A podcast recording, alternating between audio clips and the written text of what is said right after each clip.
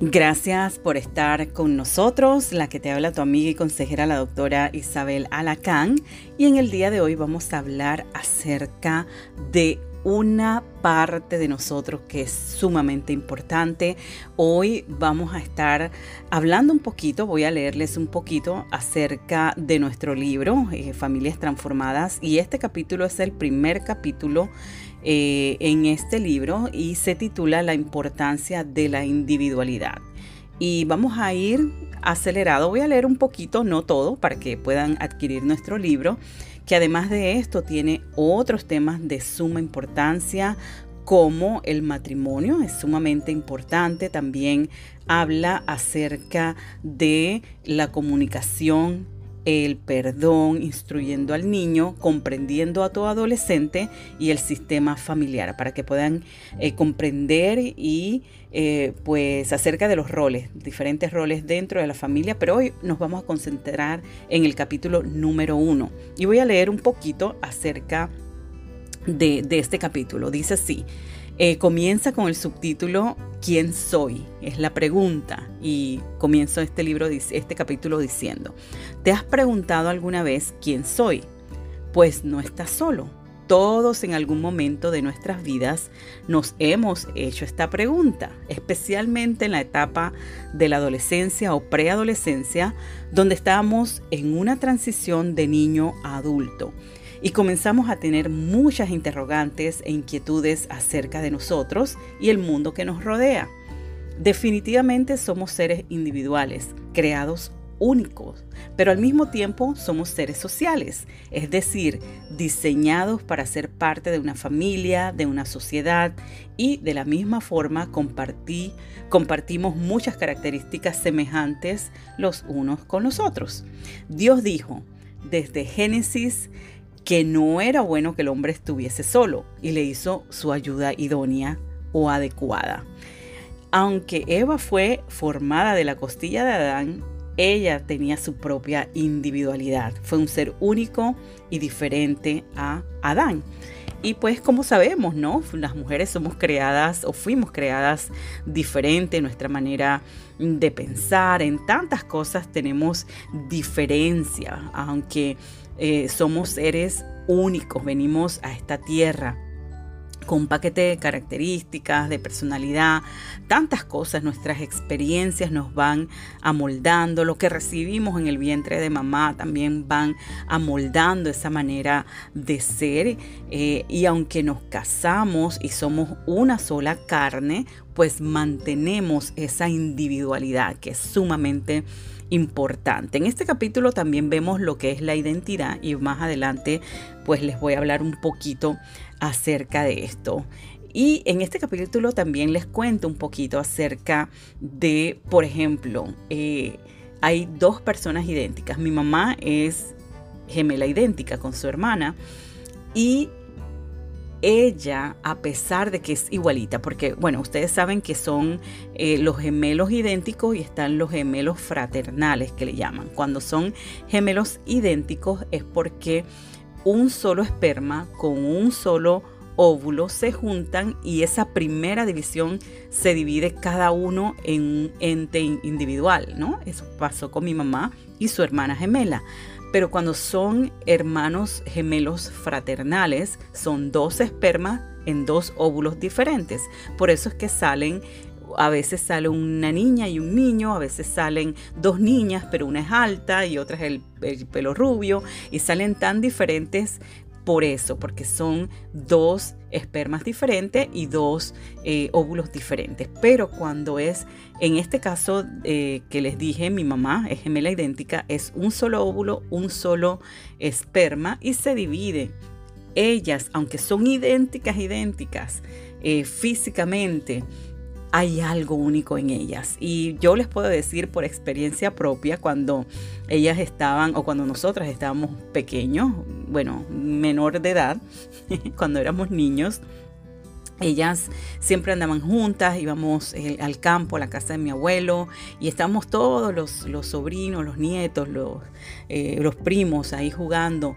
Y nunca, bueno, no puedo decir nunca, una sola vez me confundí con mi mamá y eso era porque era de noche, porque mi tía estaba de espalda y le dije mami y era mi tía. Eh, pero si eh, eh, en plena luz del día, o sea, en, aunque tienen el mismo tono de voz, la misma sonrisa, son igualitas. La gente las confunde en la calle y le dice a mi mamá cuando ven a mi tía, hoy no, no me saludaste o cosas como esas. No sé si le habrá pasado a algunos de ustedes que tengan familiares gemelos en su, en su familia o gemelos en, sus en sus conocidos, en sus amistades. Pues pasa esto porque la gente de afuera no vive con ellos y no los conoce profundamente como pues lo conocemos nosotros que vivimos de cerca con un par de gemelos o gemelas. Eh, ellos pueden ser idénticos, crecieron en la misma casa, los mismos padres, los mismos hermanos, y de repente vamos a decir que uno de ellos, que eso fue lo que pasó, uno de ellos eh, se va para otro lugar, ¿verdad? Tiene eh, crianza diferente, van a moldar esa personalidad pero van a ver cosas diferentes, aún en ellos que son tan idénticos, van a ver cosas diferentes. ¿Qué quiero decir con esto? Que por más gemelo idénticos que sea, cada uno de nosotros tiene una individualidad, algo único. Eres un ser único, con experiencias únicas. Si estos gemelos, uno presencia una tragedia, vamos a decir, ya le va a cambiar su manera de pensar, va a haber cambios en esa persona. Eh, y pues esto quiere decir que cada uno es único, que Dios nos creó con un propósito, con un plan específico aquí en la tierra para trabajar eso que tenemos que, que hacer en esta tierra. Y solamente Dios te lo va a revelar a tu vida. Y bueno, esto es importante saberlo porque a veces personas dicen, yo no sé por qué estoy en la tierra, gente que está a veces muy deprimida, que dice, yo no sé qué hago aquí, yo creo que yo no tengo propósito.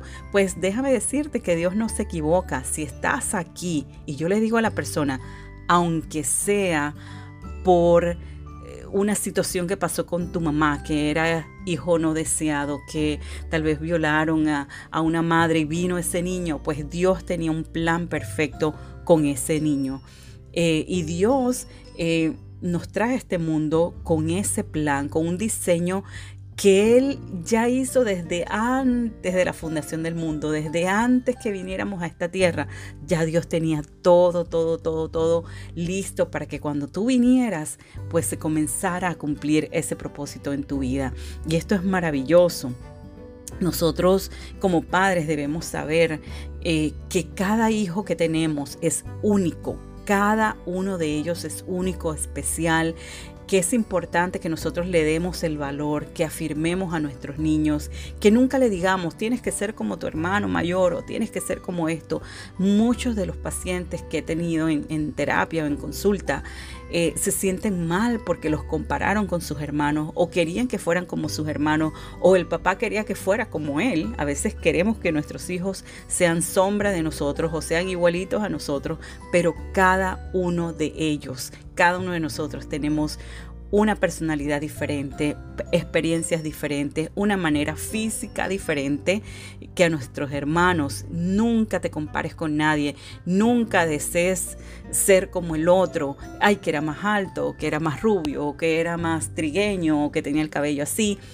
Nosotros los seres humanos tenemos que estar agradecidos así como somos, así como Dios nos trajo al mundo, porque hay un propósito específico en eso que nadie más puede hacer, que nadie más puede cumplir en en esta tierra. Así que padres, ya ustedes saben, a sus hijos denle el lugar, denle la afirmación que ellos necesitan. Cada uno de ellos es muy especial y vamos a comprender. Y muchos padres me dicen, mira, los tres nacieron aquí en el mismo hogar y todo, y criaron, criados con los mismos padres en las mismas circunstancias, pero este es así, el otro es así. Y bueno, de eso se trata. Cada uno es diferente, con personalidades diferentes. Y bueno, en el capítulo de instruyendo al niño, ahí doy más detalles de cómo pues los padres pueden trabajar con sus niños desde que son pequeñitos. Cada cosa nos va influenciando en nuestras vidas. Desde que estamos en el vientre de mamá, nosotros tenemos influencia en nuestro, eh, en nuestro eh, inconsciente. Eh, desde ahí, desde que estás en el vientre de mamá, van entrando información, aunque no sepas nada de lo que está pasando, aunque no sepas nada, es importante que una mamá embarazada cuando está comenzando su embarazo, que trate de estar en la situación eh, o en lugares o en, que si su situación es, caótica, que trate de salir de eso, si hay abuso, porque todo eso va a afectar a tu bebé. Así que es importante saber eso. Dios nos creó a cada uno, recuerden, con un plan específico, eh, perfecto para cada uno de nosotros. He conocido a tantas personas, tantos, tantos seres humanos en estos más de 20 años que llevo trabajando como psicoterapeuta y pues he visto cómo padres dañan a sus hijos diciéndole, eh, no eres igual a tu primo, no eres igual al vecino, no eres igual a tu hermano mayor, así que vamos a detenernos un poco, tratar de afirmar a nuestros hijos y enseñarles la manera correcta de ser primeramente buenos seres humanos, hijos de Dios y con tantas cosas. A veces también situaciones que parecen... Eh, parecen como sencillas para uno, de acuerdo a nuestra personalidad, hay personas que son más susceptibles a, ciertas críticas o a ciertas palabras de nuestros padres. Recuerden que nosotros como papá marcamos a nuestros hijos, ya sea positiva o negativamente. Así que vamos a tratar de no poner nombretes, de no burlarnos de ellos. Yo conozco gente, y esto lo hablo en el libro, eh, tengo una amiga específicamente que su papá le decía, estás muy flaca y parece que estuvieras eh, enferma. Y esto le marcó tanto, parece algo tan sencillo, ¿no? Igual se le dice, tú eres el gordito, tú eres la oveja negra y tantas cosas que le dice, ¿no? Tú eres el no sé qué de la familia. Entonces los van afectando. Esta muchacha, con esa palabra que le dijo el papá, le marcó tanto en su autoestima que ella veía esto. O sea, ella cuando estaba delgada era sinónimo de enfermedad, porque eso fue lo que le dijo el padre. Estás tan flaca que parece que estuvieras sida, que parece que estuvieras enferma. Y esto le marcó tanto que la edad adulta, la edad que ella tiene ahora, y todavía sigue teniendo problemas con la comida, de comer más, porque tal vez en su inconsciente está grabado eso de que la delgadez tiene que ver con la enfermedad. Y esto no tiene nada que ver, esto no tiene nada que ver, eso lo sabemos, pero es, una, es un ejemplo de cómo las palabras de nuestros padres nos pueden afectar en, en nuestra vida y hasta vida de adulto. Muchas de las cosas que nosotros eh, actuamos o sentimos, a veces no sabemos por qué tenemos tantos conflictos emocionales en nuestras vidas o psicológicos y muchos de ellos, la mayoría de ellos tienen que ver con nuestro pasado, con nuestra niñez, que es un momento donde somos tan vulnerables. Eh, está eh, esta manera de pensar se va formando desde que somos pequeños y se forma eso que llamamos las creencias internas, que está eso tan arraigado dentro de nosotros que nos afecta en la vida presente sin saber qué es. Y eso es lo que hacemos precisamente en psicoterapia, ir a la raíz de ese problema, de qué es lo que te está causando. Mucha gente a veces... Mm, eh, no es que no sabe, sí lo sabe, lo que pasa es que en el, fondo hay que como escarbar, ir profundamente para que descubra, porque la mayoría de las veces la persona tiene la respuesta a sus conflictos, lo que pasa es que tal vez lo puso a un lado, tal vez no sabía, no lo relaciona y bueno, tantas cosas que vemos en lo que es psicoterapia y lo que yo utilizo, que llamamos eh, terapia cognitiva. Pero bueno, ese es otro programa. Hoy estamos hablando de la individualidad y con esto viene lo que es la identidad.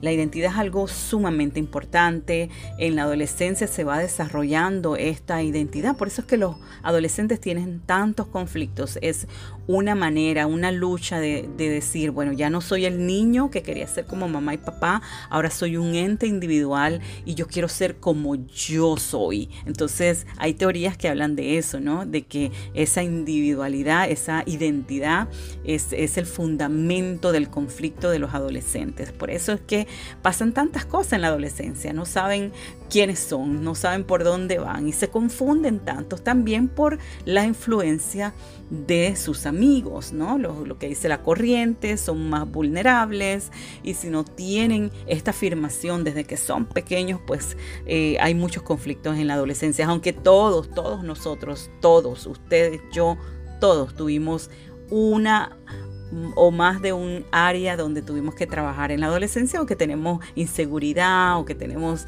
falsas creencias y bueno, tantas cosas. A todos nos pasa, así que tranquilos, es una etapa que pasa, pero bueno, hoy no voy a hablar tanto de la eh, adolescencia, sino de lo que es la individualidad y la identidad. Bueno, muchas personas, eh, algo que también he visto en psicoterapia es que tienen una identidad distorsionada. Esto también está en el libro, ahí con más detalle lo pueden leer. Hay personas que tienen esa identidad en su trabajo, tienen una identidad en el puesto, tienen una identidad en sus talentos, o sea, sus talentos es su identidad. ¿Y qué pasa con esto? No está mal, es parte de nosotros, pero yo no soy eh, mi inteligencia, yo no soy mi carrera de psicoterapeuta, yo no soy eh, mi, mi, carrera de locutor, por ejemplo, para los que son locutores, yo no soy locutora, eh, yo no soy, ¿qué se puede decir? Psiquiatra, yo no soy doctora, o sea, yo soy mi identidad. Y ahora vamos a ver un poquito más de eso. Pero muchas personas tienen su identidad arraigada a su carrera, al dinero que tienen, a la posición que tienen en el trabajo, a la posición en el ministerio. Por eso es que hay tantos conflictos, señores, dentro de la iglesia de Cristo. Porque muchas veces ponen a líderes en puestos asignados, atención pastores, que esto es verídico, ponen a ciertas personas con una identidad distorsionada, porque su identidad es ministro de no sé qué, no sé qué, profeta, ta, ta, ta, ta, ta. Pero ¿qué pasa? Que cuando eso que tú estás arraigado a tu identidad te lo quitan, entonces viene un gran problema. ¿Sabes por qué?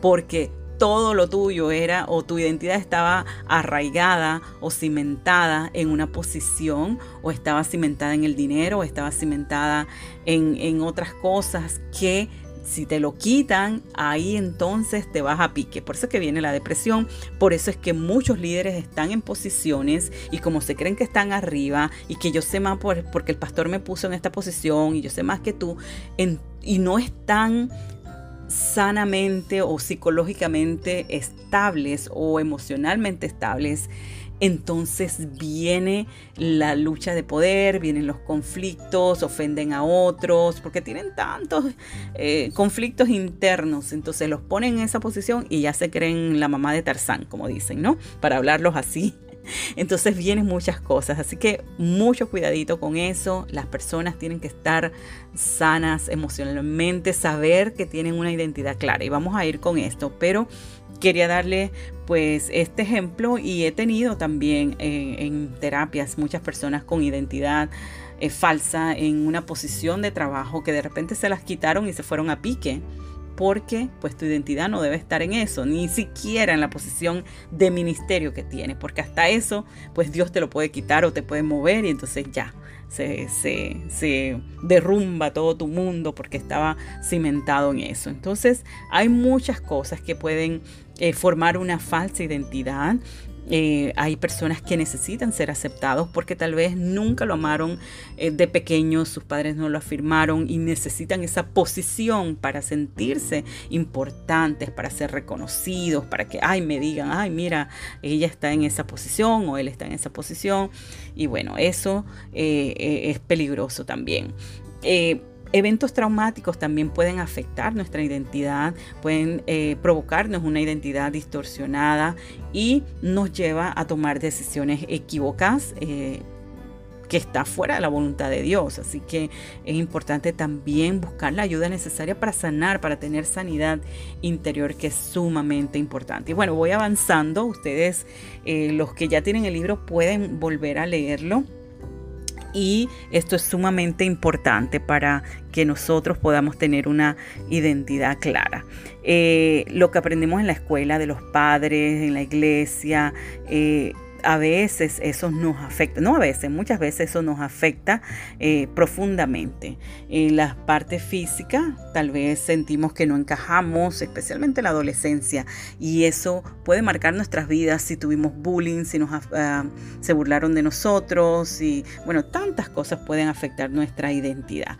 Bueno, la verdadera identidad, ¿dónde está, doctora? Y vamos a ir al punto este que es sumamente importante.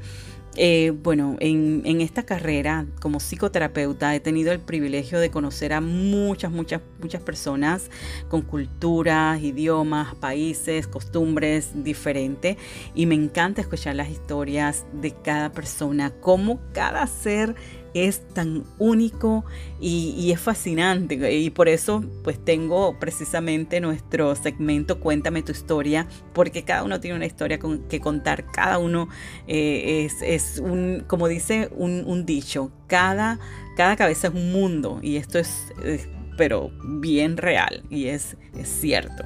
Y bueno, yo quiero compartirles en esta mañana una palabra que cambió mi vida para siempre. Cuando pude comprender la profundidad de esta verdad, ¿saben qué? Yo no fui la misma persona. O sea, una cosa es conocer a nuestro Jesús, el Salvador. Él es el camino, la verdad, la vida, el único camino al Padre. Pero cuando tienes la revelación de quién es tu Padre de verdad, entonces te fundamentas en lo que es tu identidad. Una persona con identidad clara, bueno, tiene muchos beneficios. Vamos a ver cuáles son esos beneficios. Entonces, eh, yo le pido a nuestro Padre Celestial en esta hora que pueda ministrar tu corazón, que puedas tener esta revelación en esta mañana, porque te aseguro que no serás la misma persona. Y vamos a leer esto, está en Juan 1 del 12 al 13. Juan 1 del 12 al 13, vamos a leer la versión eh, Reina Valera y dice así, es una unos versículos eh, tan sencillos, pero tiene tanta profundidad. Dice así, Juan 1 del 12 al 13. Mas a todos los que le recibieron, a los que creen en su nombre, les dio potestad de ser hechos hijos de Dios, los cuales no son engendrados de sangre, ni de voluntad de carne, ni de voluntad de varón, sino de Dios. ¡Wow! Voy a leerlo otra vez mas a todos los que le recibieron, a los que creen en su nombre, escuchen esto, a los que creen en su nombre, en el nombre de Jesús, les dio potestad de ser hechos hijos de Dios. Eso es lo único que tienes que hacer, creer en su nombre. Y ahí vas a entrar a este reino maravilloso. Dice, los cuales no son engendrados de sangre, ni de voluntad de carne, ni de voluntad de varón, sino de Dios. Nosotros fuimos engendrados, tú fuiste engendrado por el mismísimo Dios Todopoderoso. Él es tu verdadero Padre. Si tú vienes a este mundo en un ambiente donde te rechazaron, donde ya no querían saber de ti, donde fuiste un error o lo que llamen los seres humanos, no importa. Dios dice en su palabra que fuiste engendrado por Él, que no viniste a este mundo ni por voluntad de varón, ni voluntad de carne, sino por la voluntad de Dios. Viniste, los cuales no son engendrados de sangre, tú no fuiste engendrado de sangre. Dios puso a tus padres biológicos por la única razón de que te iba a traer a este mundo, pero él, el Todopoderoso, es tu verdadero Padre. Yo no sé en qué circunstancias tú viniste a este mundo, yo no estoy aquí para comprender todo, pero sabes que algo sí te puedo decir en esta mañana y puedo estar completamente segura de que estás aquí con un propósito, el propósito divino de Dios Padre, que te trajo a este mundo, que tuvo la misericordia contigo y conmigo para llamarnos a este reino maravilloso, para saber que tenemos un propósito. A veces personas dicen, yo no sé qué hacer, doctora. ¿Sabes qué? Tus talentos tienen que ver mucho con tu propósito y una de esas cosas que tenemos que hacer es orar, es estar en la intimidad con el Padre. Si hoy ya tú entiendes, comprendes, asimilas claramente quién es tu padre, tú no vas a tener ningún problema con tu identidad o tratar de competir con otros cuando tú tienes una identidad clara, saber que tú eres hijo de Dios, vas a comenzar a ver las cosas diferentes, vas a comenzar a saber que tú eres especial en Dios. Y eso es lo más importante, agradar a Dios. Yo no busco agradar a los hombres, dice la palabra, maldito el hombre que confía en el hombre. Hay mucha vanidad allá afuera, hay mucha competencia, la gente viendo quién tiene más seguidores, quién tiene menos, y todas estas bobadas que hay allá afuera que te hacen perder el tiempo.